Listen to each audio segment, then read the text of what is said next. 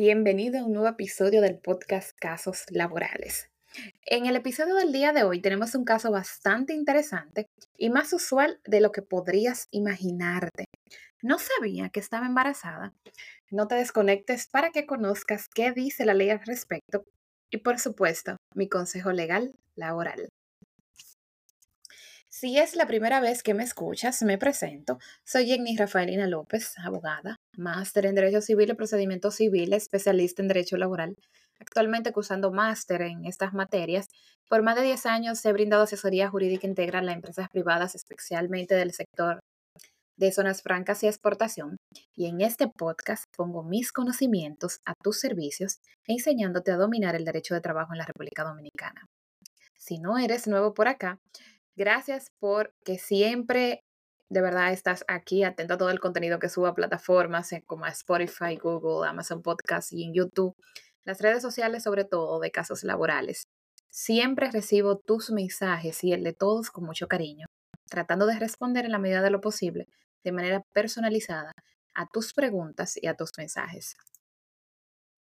Como decía al inicio, en el día de hoy no sabía que estaba embarazada y no me refiero al programa de americano muy famoso, no sé si lo conozcas o hayas tenido la oportunidad de verlo, que era, eh, si mal no recuerdo, una eh, situaciones como de mujeres que no sabían que estaba embarazada precisamente y cuando se venían a dar, cuando se venían a dar cuenta estaban eh, dando a luz en un lugar como fuera de lo normal, por ejemplo, tipo baño, eh, en la cocina y como cosas así. No, no me refiero a eso, sino más bien a la situación que ocurre en el día a día en las empresas dominicanas, las cuales son más usuales de las que nosotros podríamos imaginarnos. Así tenemos el caso, por ejemplo, del día de hoy. Vamos a ver. Hace aproximadamente cuatro o cinco semanas, ese es nuestro caso de esta semana. Hace aproximadamente cuatro o cinco semanas, la empresa puso fin al contrato de trabajo con una colaboradora por desahucio, pagando todas sus prestaciones laborales y derechos adquiridos. Con eso no hay problema, una terminación normal. Pero en el día de ayer, la colaboradora se comunicó con la empresa diciendo que al momento de ese desahucio, de esa terminación, ella estaba embarazada, que ellos tenían que resolver o ella iba a interponer una demanda, interpondría una demanda. La empresa se comunica conmigo y me dice, licenciada, no sabía que ella estaba embarazada al momento de hacer ese desahucio. ¿Qué podemos hacer legalmente? Esta es una situación realmente eh, bastante complicada, eh, pero sobre todo yo diría que más que complicada, delicada sería la palabra correcta que debe de ser analizada desde un punto de vista estrictamente normativo, sin perder la objetividad. ¿Por qué? Pues muchas veces desde que escuchamos la palabra embarazada, muchos de nosotros nos abocamos al sentimentalismo y a la euforia de la protección, que sin duda alguna estas mujeres merecen. Y no es para menos, ¿verdad? Porque están eh, por el estado en el que se encuentran. Entonces, habiendo aclarado esa, esa parte, lo primero a destacar es que el Código de Trabajo protege la maternidad. Eso debemos de tenerlo claro. Lo protege a tal punto de que se evitan despidos por el hecho de estar embarazada e incluso dentro de los seis meses después de la fecha de parto. Sobre todo, em, es, especialmente después de esos seis meses después de la fecha de parto. Eh, eh, si quieren, eh, déjenme saber si que podemos apuntar un poquito más, ampliar un poquito más sobre esta, sobre estas no, no excepciones, sobre esta protección de la maternidad más específica. podemos hablarlo en otro episodio, así que si le interesa, si te interesa que lo aborde, pues me puedes escribir a un mensaje directo en mis redes sociales o en las plataformas donde estés viendo o escuchando este contenido. Entonces, en el caso específico planteado, donde la empresa no sabía que la colaboradora estaba embarazada, la respuesta legal la encontramos en el reglamento sobre el subsidio de maternidad y subsidio por lactancia, el cual establece en su artículo 11, y cito, obligaciones de la empleada. La trabajadora será responsable de notificar al empleador mediante la entrega del informe de maternidad la fecha presumible del parto y del inicio del descanso por maternidad, es responsabilidad de la trabajadora realizar los trámites necesarios para la obtención del documento que se habilite para el retiro del subsidio. A tal fin, recibirá asistencia de su empleador de la ARS, o sea, de la aseguradora de riesgos de salud a la que esté afiliada o de la vida. De igual manera, eso es lo que dice el artículo 11 de ese reglamento. De igual manera, la parte final del artículo 232 del Código de Trabajo, y busco por acá, señala que en la parte final, la trabajadora debe notificar su embarazo al empleador por cualquier medio fehaciente. La notificación debe indicar la fecha presumible del parto.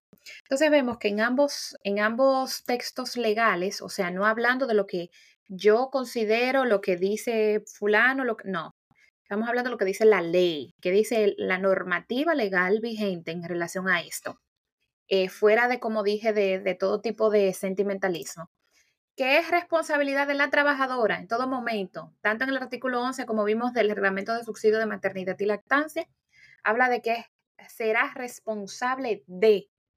De igual manera, en el artículo 232 del Código de Trabajo, establece que debe de notificar, o sea, se habla de un deber de cumplimiento, de una responsabilidad que está a cargo de la colaboradora en ese momento.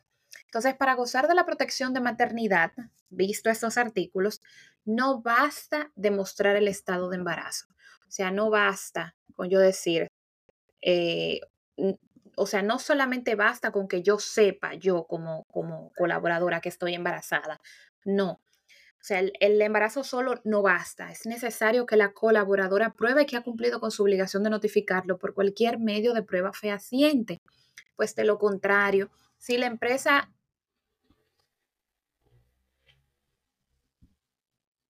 Pues de lo contrario, entonces la empresa no podrá cumplir con sus obligaciones de cara a lo que es el sistema de la seguridad social.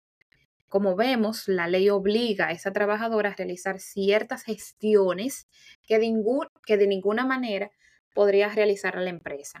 Y en caso de despido o desahucio, sin que ésta haya notificado debidamente a la empresa, será válido. Esos despidos o ese desahucio que se realice podrían ser válidos. Esa, esa es la, como la, la, la parte inicial, o sea, la parte general que todos debemos de entender. O sea, colaboradora te corresponde a ti notificarle a tu empleador tu estado de embarazo. Esto te conviene, ¿por qué? Porque a partir de ahí es que se va a abrir todo ese, todo ese manto protector que la ley ha puesto a tu disposición y que es obligación del empleador una vez tú le notifiques, pues garantizarlo. Ahora sí, tú pruebas de que él está, de que tú le notificaste por cualquier medio de prueba, un mensaje, correo electrónico, la carta es firmada y sellada por la empresa, o sea, por cualquier medio de prueba fehaciente, o sea, que tú pruebes, sí, mire, él tenía conocimiento, eh, mi empleadora tenía conocimiento de que yo estaba embarazada y aún así procedió a todo ese, ese, esa, Em, toda esa protección de maternidad, pues evidentemente está a tu favor, una vez todavía tú hayas cumplido con tu obligación de notificarlo. Ahora bien, ¿qué recomiendo yo como abogada especialista en derecho laboral en este tipo de casos? Manejarse con mucho cuidado, empresa. ¿Por qué? Pues existe lo que es, como ya he manifestado, el fuero protección de maternidad, que de no ser respetado podrían traer repercusiones legales para la empresa. Em, de esto podemos ampliar. Este es un tema enorme, con muchas aristas, con muchos eh, puntos que, de verdad necesitarían ser abordados eh, no, en un, no en un episodio de 10, 12 minutos, sino en un seminario completo de días eh, o de muchas horas para poder entender toda la protección y todas las responsabilidades y consecuencias legales derivadas de la maternidad en la República Dominicana, de conformidad con la ley laboral dominicana. En cuanto a la colaboradora en estado de gestación, esta debe de hacerlo saber la empresa, como lo dije, pero la empresa, ojo aquí, o sea, poner mucha atención aquí, la empresa no puede tampoco, alegando ignorancia O sea, no puede venirme a decir o usarme de excusa, ah, yo no sabía que ella estaba embarazada. O, o mira, licenciada, no, yo no sabía que ella estaba embarazada realmente. Cuando yo la despedí o hice el desahucio, ella nunca me lo notificó. Cuando, e, cuando ya era un, e, un embarazo notorio. O sea, la notoriedad es una excepción. No me puedes estar alegando empresa ignorancia cuando la situación era evidente. Por ejemplo, cuando se lo comunicó a los supervisores, la colaboradora y recursos humanos me dice, ah, yo no sabía, pero todos los supervisores lo sabían.